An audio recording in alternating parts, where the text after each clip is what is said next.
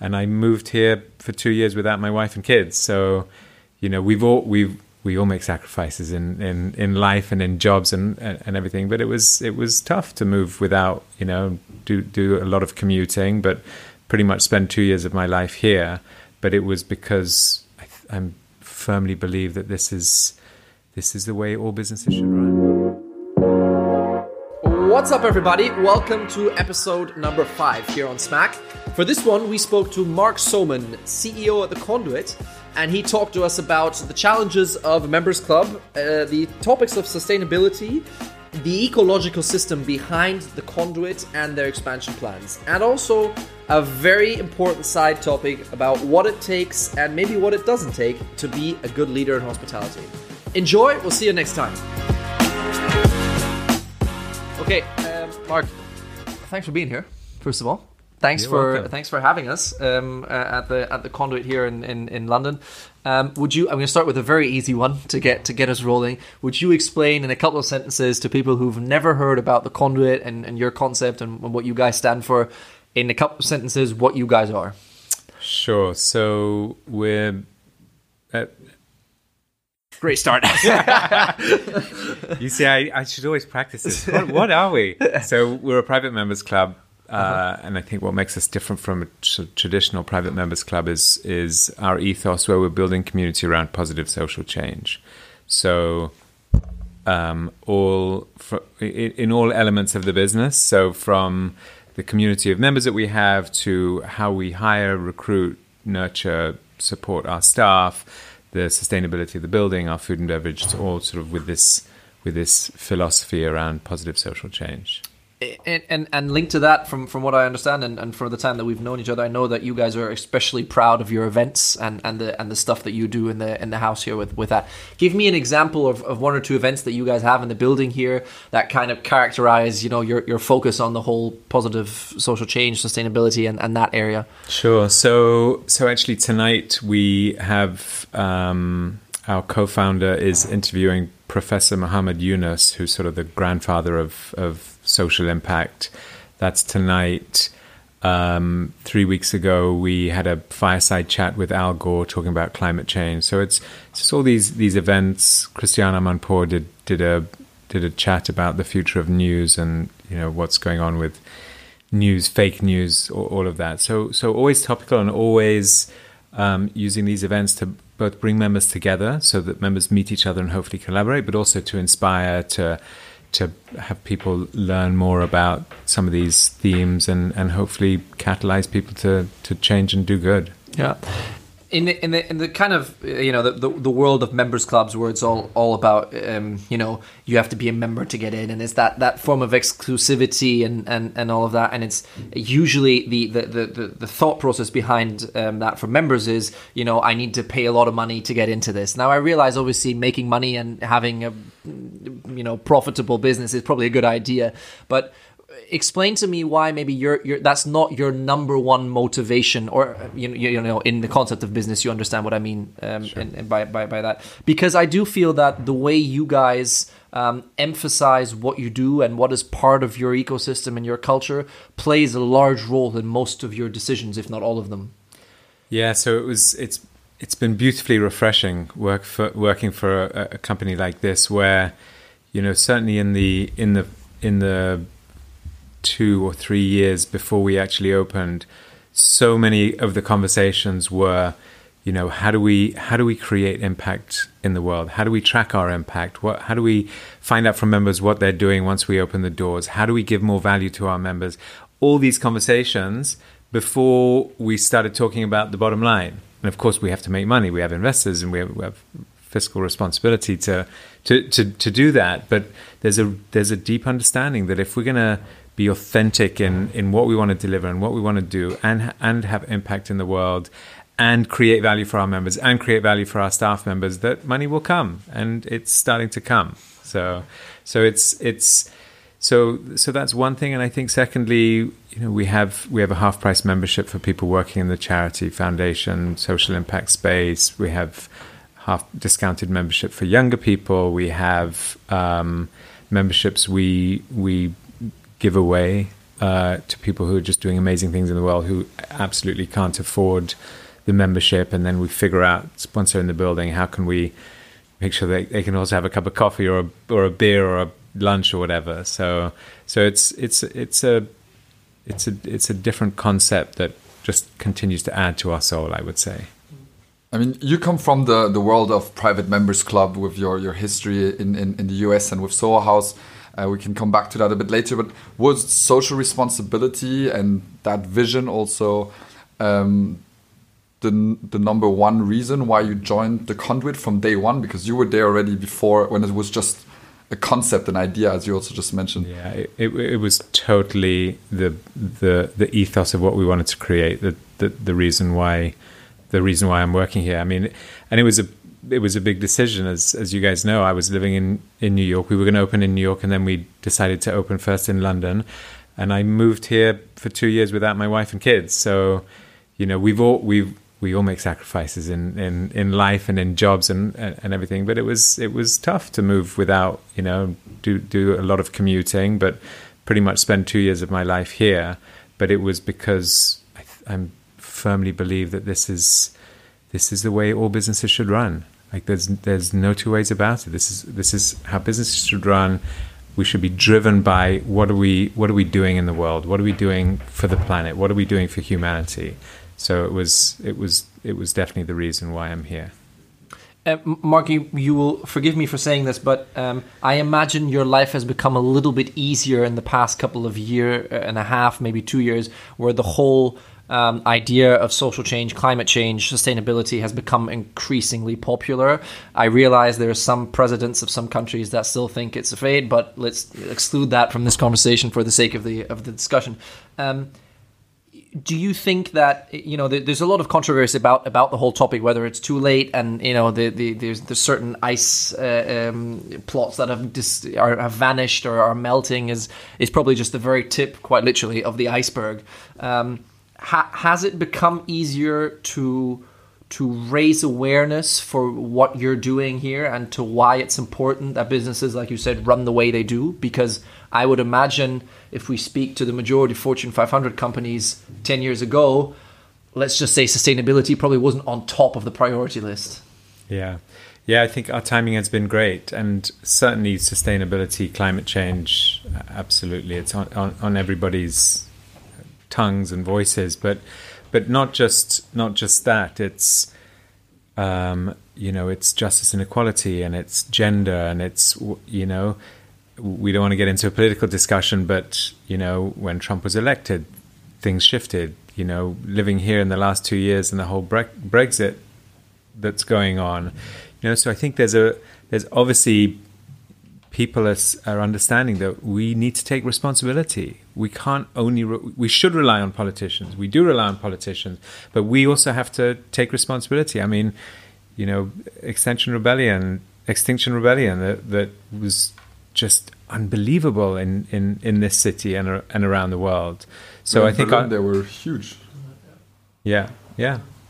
Even Nairobi, there there was there were there were there were demonstrators, protesters. So so I think our timing has we, have been fortunate with our timing. Sadly, yeah. right.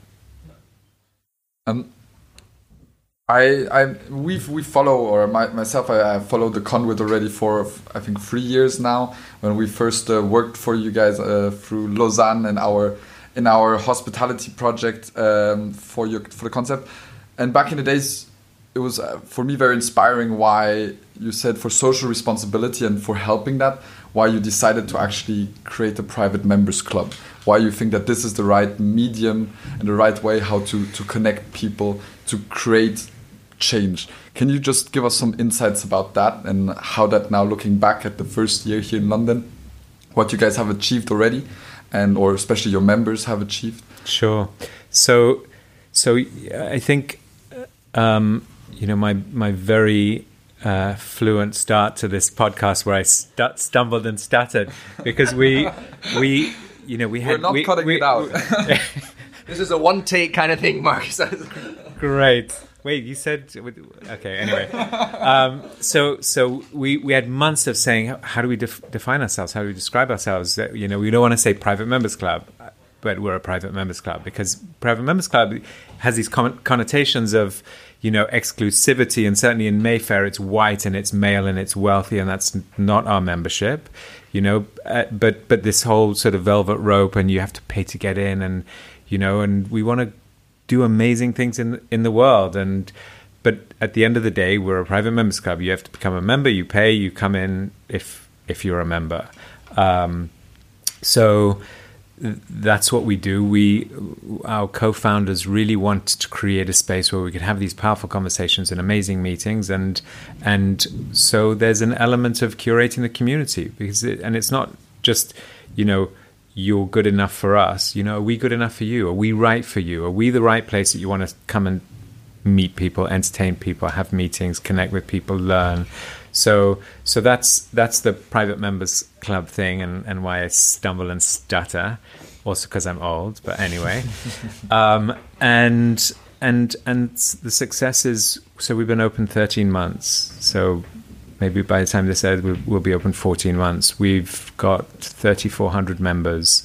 We have so many people who, on a daily basis, talk about how positive this is a force in their lives and we have I mean, through our events, um, so so many people who have who have been inspired by various events that we've been having to go on and do do great things. I was talking to this incredible founder member of ours. Uh, her name is Sian. She created something called the Plastic Planet, and through here, there've been some some amazing new connections that have, have been formed, as well as for us. Uh, she she has this thing called a, com- a commitment mark. That's a commitment to reduce your use of single use plastic from one year to the next, and we track it. And so we're doing that with her, and we're trying to get exposure for for other organizations to be doing things like that.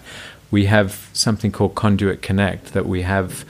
Uh, we find organizations mostly through our membership that are social impact businesses that are looking to to to grow and and develop and whether that's with funding or whether that's with board members or whether that's with support. So we've taken those companies and exposed them to our membership and members members can come and get involved or not get involved. And there's been I think in a year we've raised uh, for three com- three companies through Conduit Connect we've we've our community has raised 4.1 million pounds for that so I mean it's just to start, and we want to continue to do more. But there's real, real tangible um, things that have happened in, in, in a positive way. Um, Mark, if you if you if, if we listen to you talk, which which I think is enlightening for starts. Um, so so uh, again, thank you for being here. Um, it sounds like like obviously you guys have a very clear idea of where you're going with this, and and and somewhat you know the impact is already trackable after only 13 months. Um, if I look at the, the, the, the, greater perspective again here with with um, you know people understanding the need for social change and, and most of them probably do by now, um, there's so much at the moment where people can get involved. Reducing plastic, um, you know the, the, amount, the ways we travel, questioning that, and, and so on and so forth. Um, is there a, a, in your very subjective subjective opinion, is there a risk of of over informing the communities uh, at the moment of all the things that they're doing wrong in their lives that are causing you know the, the environment and, and, and some social aspects to, to not work the way they should. Um, or is it maybe a good thing that there's there's so many um, awareness campaigns whether it's the, the, the, little girl from Scandinavia or, or you know uh, the, the, the projects that you've mentioned now um, is it a good thing that there's so much information out there right now of, of how we could do things better yeah, that's a great question. I don't know. Next question. I I think that um, certainly there are people in society who um, who there's just such an overload of information and, and what is messed up and what is going wrong and what we've screwed up in the planet that that there's a sort of shell shock factor that's like it's information overload and I, I'm I'm just dumbed into doing nothing. I I have to disagree that I, I think I think we have to keep getting more information and we have to be educating ourselves. Like the the more I mean I'm I'm I'm a massive conservationist. I grew up in Kenya. It's you know animals, the environment, very close to my heart. And you hear about uh, the poaching problem with elephants, and that you know, potentially if the if poaching continues the way it is in the next 12 years, there will be no African elephants left on the planet. I mean, that's shocking to me. So if I have grandchildren, they won't see elephants in the wild, and I've been blessed to see elements, elephants in the wild. There's apparently less than 415,000 elephants, and I just read yesterday, and I think I'm pretty. I'm pretty educated in conservation. There's less than 35,000 lions less than 35,000 lions, and they're an endangered species, but you don't hear as much about lions than you do about elephants. So I think we, we need to continue to be educated, and we need to educate ourselves, we need to educate others, we need to get the word out so that, so that we can act in, in whatever way we, is right for us. Do you think it's also, especially that you're we're connected to the nature a lot. I mean, myself, I, I started my career in hospitality, actually working in a conservancy uh, in Kenya, uh, where it was the challenge was to be able to get uh, um, rhinos into the Borana Conservancy, and there's a very high uh, security level which you need to have, like nearly armies at night mm -hmm. to make sure that no poachers can come, and it's hugely expensive. But I just saw that they're just the connection to the nature of, of, of the people running it. For them, sustainability, for them, their environment was just part of their DNA. And here in, in the big cities, you know, we we're so far away of that that a lot of people they don't you know they don't see the damages. They don't. It's just numbers for them which they can't really relate to. Do you think? Can you see that disconnect and from your different parts of the world that you know? Sure, I, I think it's you know you've seen it with your your own eyes. When you actually see it when you see a rhino in the wild and you see this magnificent beast that is that is on the edge i mean it, in the last 3 years the northern white rhino has gone extinct. There's a there's a species of rhino that has become extinct in the last few years. So i i think absolutely if you see it with your own eyes it makes it so much easier to to to contribute or make change in in whatever way. But there's I mean, some of these conservation organizations do an amazing job of with virtual reality or with video, with with you know traveling to Western countries to educate people.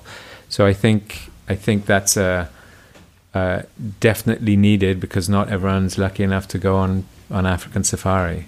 Yeah, definitely. Uh, staying on the topic of of tourism and, and sustainability, I think it's a bit controversial as uh, tourism, you know, everybody's flying a lot. It's getting cheaper uh, to fly. So it, we back in the days, uh, tour, uh, doing nice holidays was really something for the for the elite or for people who had were wealthy enough. And now it's accessible for everybody. But now suddenly the people who traveled a lot tell others, you know, you're not allowed to travel anymore because the environment is not not fit. Where where do you see us as a tourism industry and as a hospitality industry, what should we do to be able to to be more sustainable, and what are the things which, and yeah, what is that controversy? What what do you think about flying? Saying you fly New York to London quite quite a bit. Is that yeah, is that you're telling me you're not going by boat, Mark? What the hell? No, I, I swim across the Atlantic. Right. I, I'm a big triathlete, so I no, I I fly. Um, uh, I'm ashamed. I fly. Sorry. Um, I I think that it's it's it's a tough one, right? I think that you know the way the way the world is uh, that it's it's so much easier, as you said, to fly and and you know we want to roll out this this this global brand, and it means that many of us are going to be flying. I think in terms of tourism, there's there's already as as you guys know, there's already a shift in in tourism to more you know people are making decisions based on sustainability. You know, if I'm going to go to Africa and I'm going to spend ten thousand dollars on an on a two week African safari, I want to understand where that money's going, and I will choose my tented camp or my hotel or my resort based on understanding what they do with their local community. And I think that's only going to get um, that's only going to get stronger. There's a, an amazing place um, in the Chyulu Hills, an area of Kenya called Kampi ya Kanzi, that is the most authentic eco lodge that I've ever experienced, and the work they do is phenomenal. They've built just through through their foundation, they've built uh, clinics, they've built twenty schools on their on their group ranch. They do amazing conservation work, and I think people will research. They'll see a place like ya and say, I love the work they're doing with their local community. I can see lions and I can see cheetahs, and I know that you know if I want, I can go into visit one of their schools or one of their clinics, or I can go with their trackers and and when they collar lions, when they put collars on li- lions to track them, that that can be part of my safari. So it's so it's it's it's being more closely related, connected to the local community, the local the local wildlife, rather than just sitting in your jeep and checking off, you know, lions, leopards, cheetahs, rhinos, what, whatever. So I think that's definitely where tourism is going. Certainly in in in developing countries, I would say. Um, Mark, Mark, it's too it's too it's too obvious of a comparison to not to not at least mention it and, and get your take on it, especially because you've worked in the company at some point in your life before. Um, if you if you think about members clubs and and certainly um, those that have got you know some form of international exposure uh, around Europe, Soho House quite naturally comes to mind, right? So Soho what? I, am not sure I'm familiar with the company either. Um, you've you've worked for the for the for the for the Soho House um, uh, group, uh, Mark, and and I realized that. Um, coming to this project now is probably your experience or, or part of what the founders saw in, in getting you on board how do you compare your i mean i don't i realize you don't like to compare yourself probably to that but but how do you compare? Because you must you must know that in the minds of some people it is a comparison that is sure. that is quite naturally made. Um, and how do you see yourself going into the competition with um, one or two things that that might you might have in the pipeline in the future and and, and, and houses and international um, uh, other landscapes? Um, where do you see yourself positioned against that? Sure. Yeah i, I I sh- I shouldn't joke about Soho House. I, I had an unbelievable five years with them. Mm-hmm. I mean, I really, on so many parts of my life, it's it's enriched those parts of my life because of the five years I spent with Soho House and learning from this crazy guy called Nick Jones mm. and who's so inspiring in in many ways and and meeting lifelong friends who are, who who are or were members of Soho House that, that, that has helped me and and absolutely I'm sure a big part of getting this job was because I spent five years um, working with Soho House. I think that they've I mean it's incredible how much they've grown since you know I, I joined them in 2004 and left in 2009 and how since 2009 how much the company has grown. Mm. I don't think we ever have in terms of comparing I don't think we ever feel will get that big. Um, though the more we open of the conduit, the more impact I think we're having in the world. I think that they're very, you know, they've they've always been very clear on their vision of it's a it's creatives. You know, whatever creatives mean, that's those are their members. We're very different in that we'll we'll take whatever industry you you're in so long as somewhere in your life this our this ethos this philosophy of you know I, I, I, want to contribute to positive and social environmental change in the world if, that resonates with you and you're in hospitality or you do podcasts or you're technology or you're a banker or you're an actor fantastic. We we we want we want you. So so I think in terms of type of members I mean there's we have members here at the conduit who are members of Soho House. Um, and some of our members would not want to be there, and some of their members would not want to be here.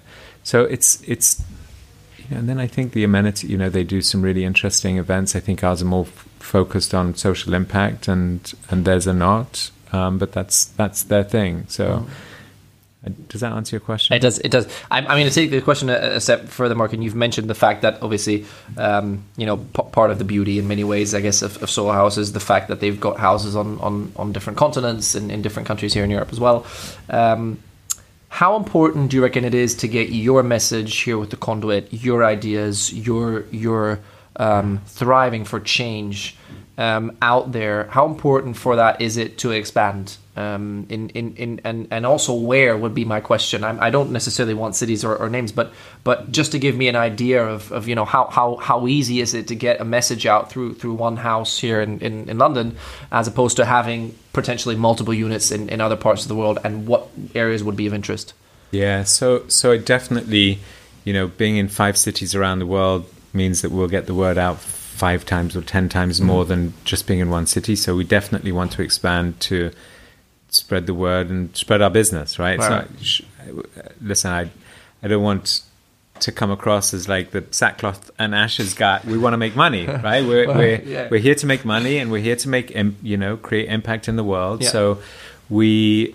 Um, as you guys know, we've been looking in Berlin. It's Mm-hmm. taken a little bit of a, a backseat because we've fully focused on New York now. Mm-hmm.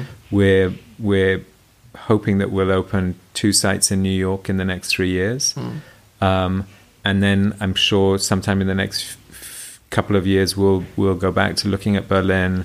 We're looking at um, LA, Hmm. um, and then probably somewhere in Asia. One of our co-founders uh, lives in Singapore, and we've talked a lot about Hong Kong, China, some somewhere in Asia, um, and then you know I'm Kenyan. Paul, one of our co-founders, is South African. We've got a real African soul, so we need to be in Africa. Yeah.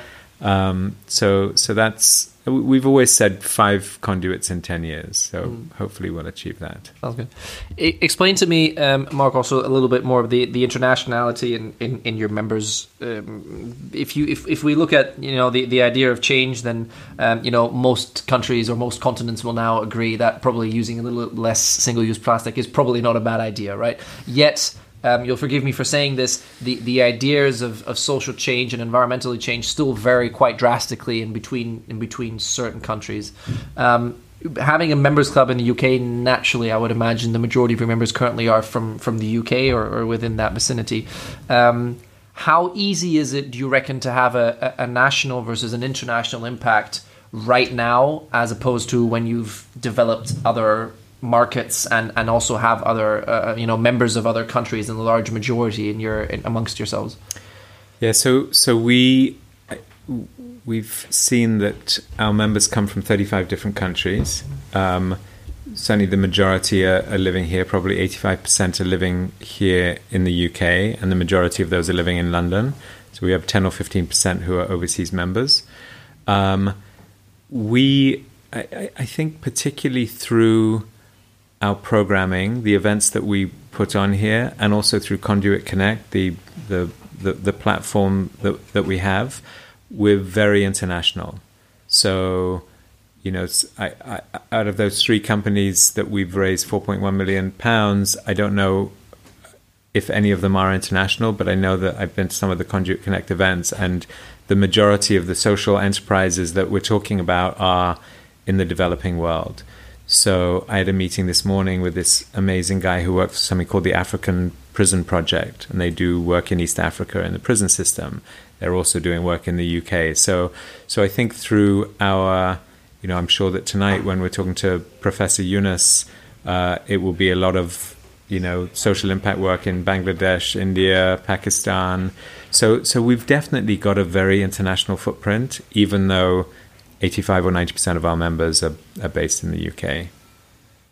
Give me some some insights. How do you build a private members club? Like, what's the first thing? Do you look for members, or or for you guys maybe more a certain ethos, and then you went, okay, we're looking for the right location and the right founding members, and then the whole operational aspect. Is that the process, and what are the what was the most challenging uh, part of this? Um, so we we wanted to open in New York first because most of us were living there. Most of us there were four of us living there, but I think it was four out of six of us were were, were living there. It was quite small back then, and we um, so we wanted to open in New York, and and and we just figured that um, New York would be an amazing place. There's a massive social impact community there. People who are passionate about about the social im- social impact work. Um, so we we wanted to start there. We found an amazing building, and it sort of just went. It, it went from from from that uh, when when we couldn't get planning permission on the building in New York, we found this amazing building here in in London. So, it was that like a quick decision, or like what what was the time so, frame? Yeah, so we'd been looking in both London and New York, and I think you know, and and we'd focus on both of those cities just because of the the so being so present in the social impact space, um, as well as the fact that you know I've I've previously worked in London. A few of us have been educated here. Our CFO is English or is British. you speak the language. We speak the language mostly, yeah. Um, so so it was those those two, and then it was natural that once we opened here, we were, we were very much focused on on on New York. Um, Give me uh, just just as we're talking about founding and starting. Is there any story that comes to mind right off from the beginning where you were thinking, "Oh God, it's all about to go downhill," or there's is there a funny story where you thought we planned this but then got something completely different? Give me one juicy story because I can tell from your laugh that there's something. well, I didn't I didn't know what I can be sued over. I don't know. I don't Nobody listens to this, so it's all right. Oh, great! I'm so glad we're dedicating our time to this. um, oh my God, there's so many. Um, I mean, the, the the normal the normal trials and tribulations of you know coming up with an idea and then f- thinking it's going to look like this and work like this, and then we open the doors and it absolutely doesn't. I think. I think the opening was, um, you know, I think we were gonna we were supposed to open in May of last year, twenty nineteen. Eight, 18. 2018. see how old and see that. I hope the last guy was much younger than me. Um, so we were supposed to open in May. We ended up opening in September, October, and so in March we called the chef Massimo Bottura and we said we'd like you to be our first guest chef and you know you're an amazing chef and you best restaurant in the world but but it's more about you know the the the work you do with homeless communities and the work you do with with you know being so cutting edge in terms of of being sustainable local organic all the rest of it. And she said fine fantastic. And then I think we booked him in for whatever September the 25th for that week. And September the 20th, we we were still in a building site, and Massimo came on the 24th, and the day before he was we were the day before we were opening. So the day we opened was we were opened with Massimo Bottura, um, and he walked through the day before, and he's like, "What are you thinking? Huh? This is this is not going to open tomorrow," and and we're like, "What do you mean? Of course, we're like we're almost there." and of course, the next day we open because you do, and we all worked all night and and what have you, and and being able to say for the next however many years we're around that the first plate of food that came out of a kitchen was cooked by Massimo Bottura and his team was is just amazing. So so it was an amazing just everybody coming together and having him and by the fifth day he was you know finished service and was out with our bartenders and our cooks and going to cocktail bars in London till four o'clock in the morning and just loved what we were doing and, and he was just this, this amazing opening for us. So that was yeah, that was special. For us, um, when we we giving a bit of background, the first time uh, we met in, in, in the development phase of, of the building, you guys decided to give the whole IT strategy aspect of the of the building as a group project to students uh, at hotel school. Oh yeah, what I remember that. what what what were you thinking? and um, just taking that as is that part of your ethos too giving uh, trusting younger people trusting maybe people in your organization also to take responsibility and and just see like let's see how it goes um, or was that a one-off and then you said never again uh, Never again with Lausanne. No, of course we would we would love to go back to Lausanne every time. It, uh, yeah, to- totally. We want to. Uh, we we want to do things differently when it comes to empowering people, the way we treat people, where we where we hire and recruit from. I think you know with technology, you know I I think at the time I was the oldest on the team at the age of fifty, and and so you guys at the age of twenty one or whatever whatever tender Isn't he charming? te- tender age as you were, obviously understood technology way better than most of us did. Um, but that's definitely been a, a cornerstone of of how I think we're creating a quite a unique ethos that we uh, we recruited when we opened from an organization called Brigade that takes homeless people and trains them in kitchens, and we we hired a few amazing people here from Brigade, and we use Good Hotel. It's this wonderful organization that takes disadvantaged people, uh, trains them in their hotel. They have a hotel in Docklands, and then helps them find jobs. One of our l- loveliest barbacks, uh, who's been here since the beginning, came came from there. We're starting to work with the Clink, um, which does uh, restaurants in prisons, um, and I think this is, you know, it's challenging. Obviously, like they're perhaps spending a bit more time and effort on some people who maybe have just come out of prison or been homeless 24 months ago. But how amazing does your soul have the potential to be special when when when you have a mix of people from you know Lausanne students and somebody who was living on the streets 20, 24 months ago. So I think that's definitely definitely a part of what we want to continue to to to nurture our soul that way. These are definitely very inspiring stories, and I mean for us also like looking back at it, the experience which we got working on this project is definitely one of the foundations uh, of our company today. And I think without that, we would not. I, I would definitely not be sitting here. Uh, I think I would be somewhere doing real estate development or some finance uh, stuff. Uh, but That- yeah, it's giving trust to, to, to, as you say, not just young people, but also people with a difficult background or difficult story. And uh, yeah, it's, it's, it's impressive that you guys live that whole um, ethos from, from, from Thank the you. members onto to your staff, And- onto, And onto it, um, projects. you saying that means a lot, by the way. So thank you. Um, Mark, is there a very, again a very general and probably too broad question, but I'll, I'll ask it anyways. Is there too little of that in the world at the moment? Of of you know the the for, for not forgetting those who maybe are not as fortunate as the three of us who are who are who are here because I realize that that obviously it's part of your ethos and that's and that's why you do all the projects that that, that you do.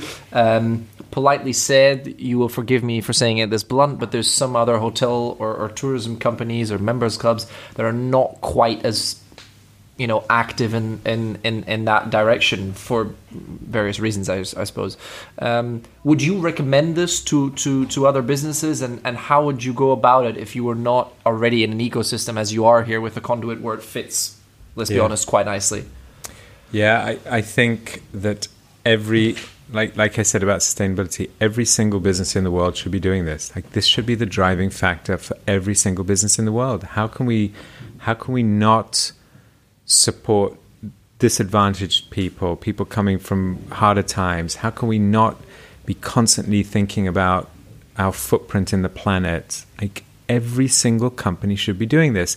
And granted, so much easier because we've this is our philosophy when we when we started thinking about this company. So it's much easier to to open with with you know sustainable two we had two sustainability consultants when we ren- renovated this building. There's a lot of stuff that we don't do. You know we did open with single use plastic in one of our kitchens. You know now we've come to to no single use plastic in both our kitchens. But you know when you've been I work for Four Seasons an amazing company. When you've got a hotel that's 40 years old how do you suddenly say okay we're going to we're going to be completely environmentally you know this that and the other and we're going to support all the rest of it and you know you're used to making this much profit and and potentially for the for the short term you're going to make less profit because you're going to be giving away to the lo- local homeless shelter or you're going to be letting your people have a day off once a month to go work on their whatever their charity of choice is. So so i think yes it takes it it it takes a real shift in culture but i'm also a firm believer in in when you've when you orient your company with a soul like that, you will make more profit at the end of the day. I mean, you, there's so much research. We all know companies that are doing that that are, as a result, making more money. Yeah.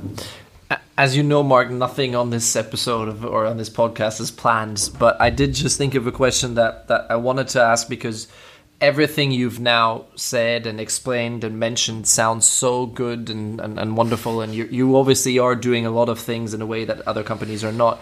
Give me one challenge because there must be challenges somewhere, or, or dip, maybe not challenges, but difficulties in, in, in implementing what you guys have planned.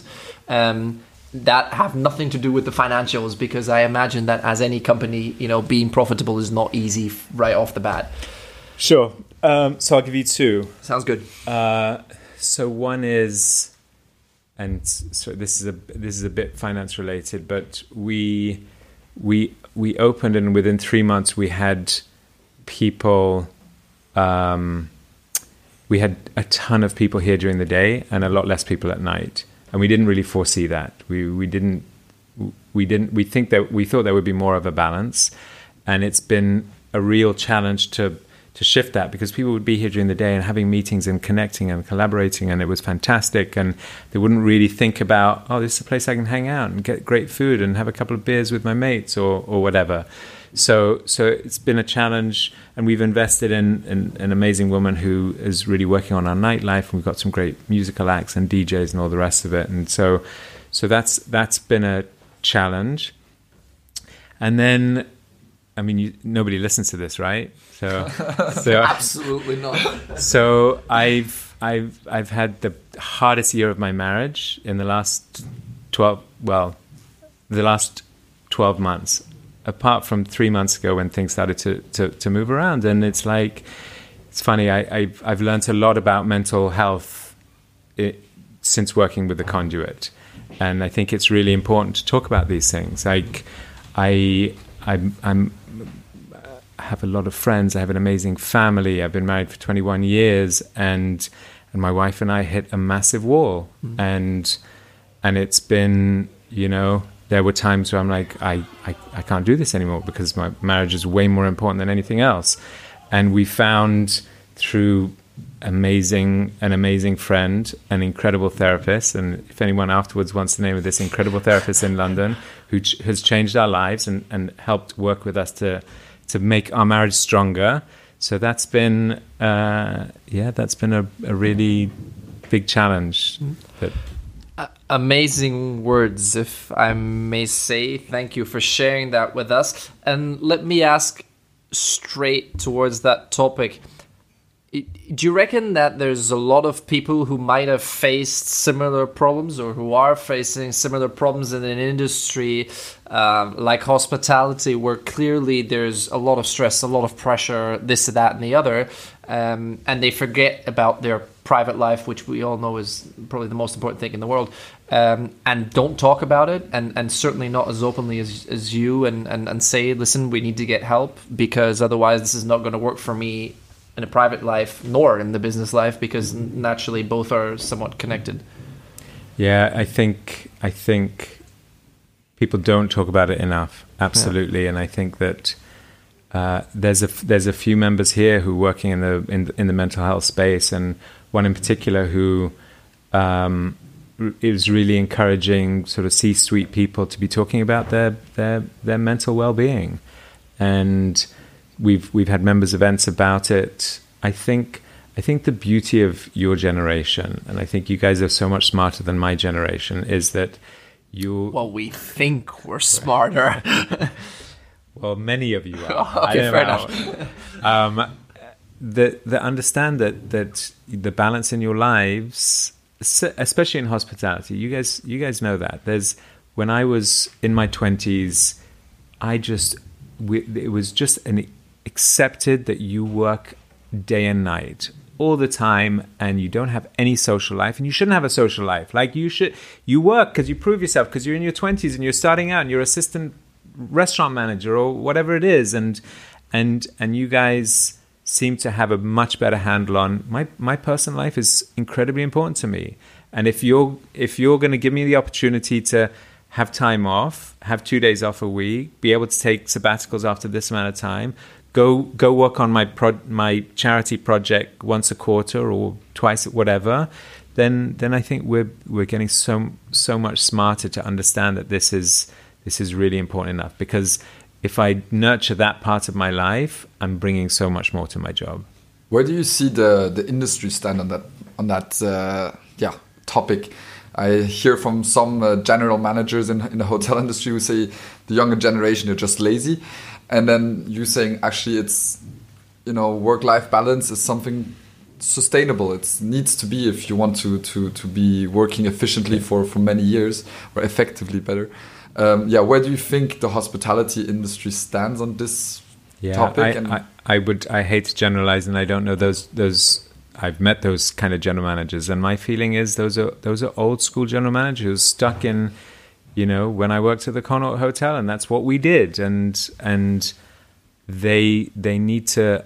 It's I don't think it's anything to do with laziness. It's about having much better perspective and much better balance and much better grasp that I'm gonna I'm gonna contribute more to my job and more to my organization, whoever I work for, if I'm if I'm walking in with with peace in my life and balance in my life, and I've been able to take my kids to school in the morning, or I've had time with my boyfriend or my girlfriend or whatever. So, I think that the, the industry is definitely not there yet. But well, I do you think, think this will also make a big impact to re to keep uh, talent in the industry?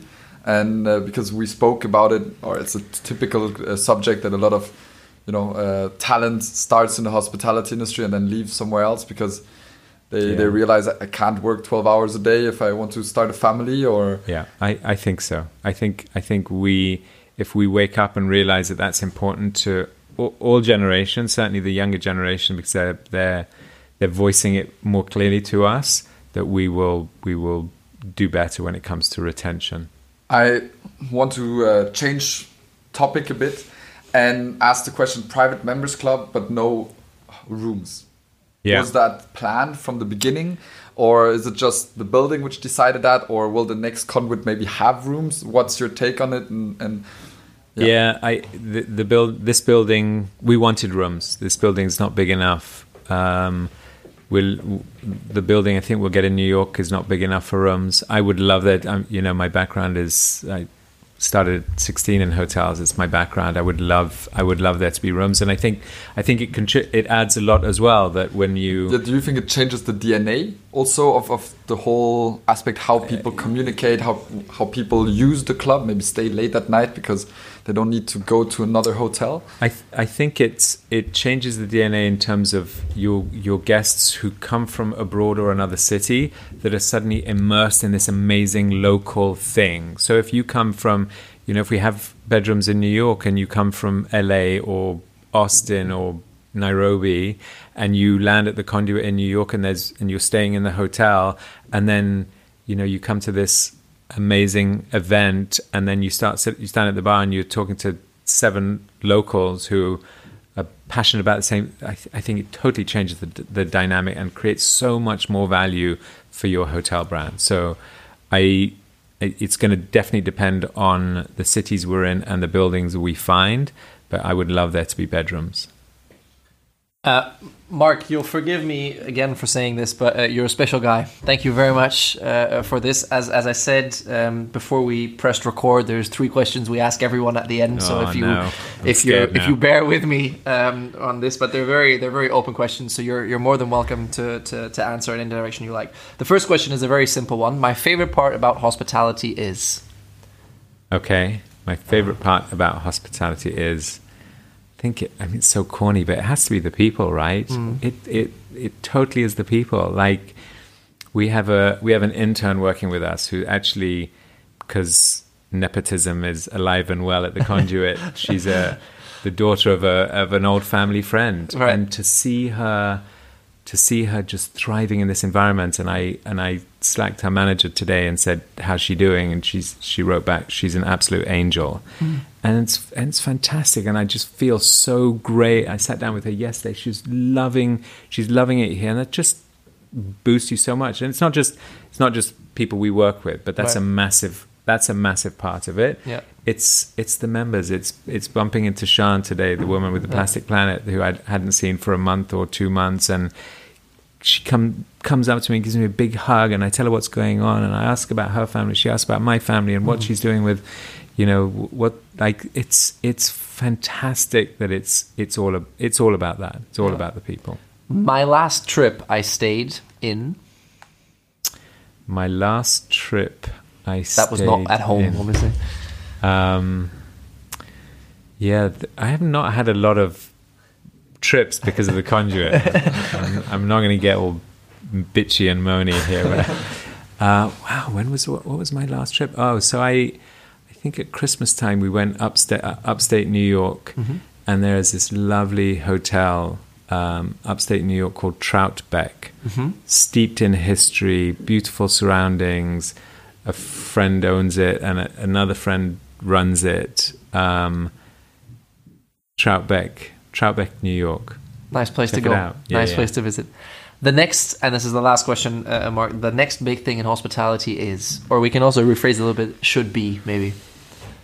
The next big thing in hospitality it, it needs to be sustainable travel. Hmm. Like absolutely. We should we should we should not stay at some generic hotel that does nothing in terms of impact in terms of supporting the local community in terms of hiring locals and you know embracing the local homeless shelter whatever something. Like you need to be doing something and i i would hope it needs to be a lot. So i think that I think that that tourism is, as we've talked about, is heading in that direction, and that needs to be where where we go. We we spend our money in places that are responsible businesses. That's what we should be doing.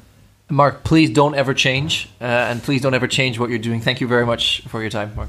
Thank you very much. Thank you guys so much. Really appreciate you inviting me.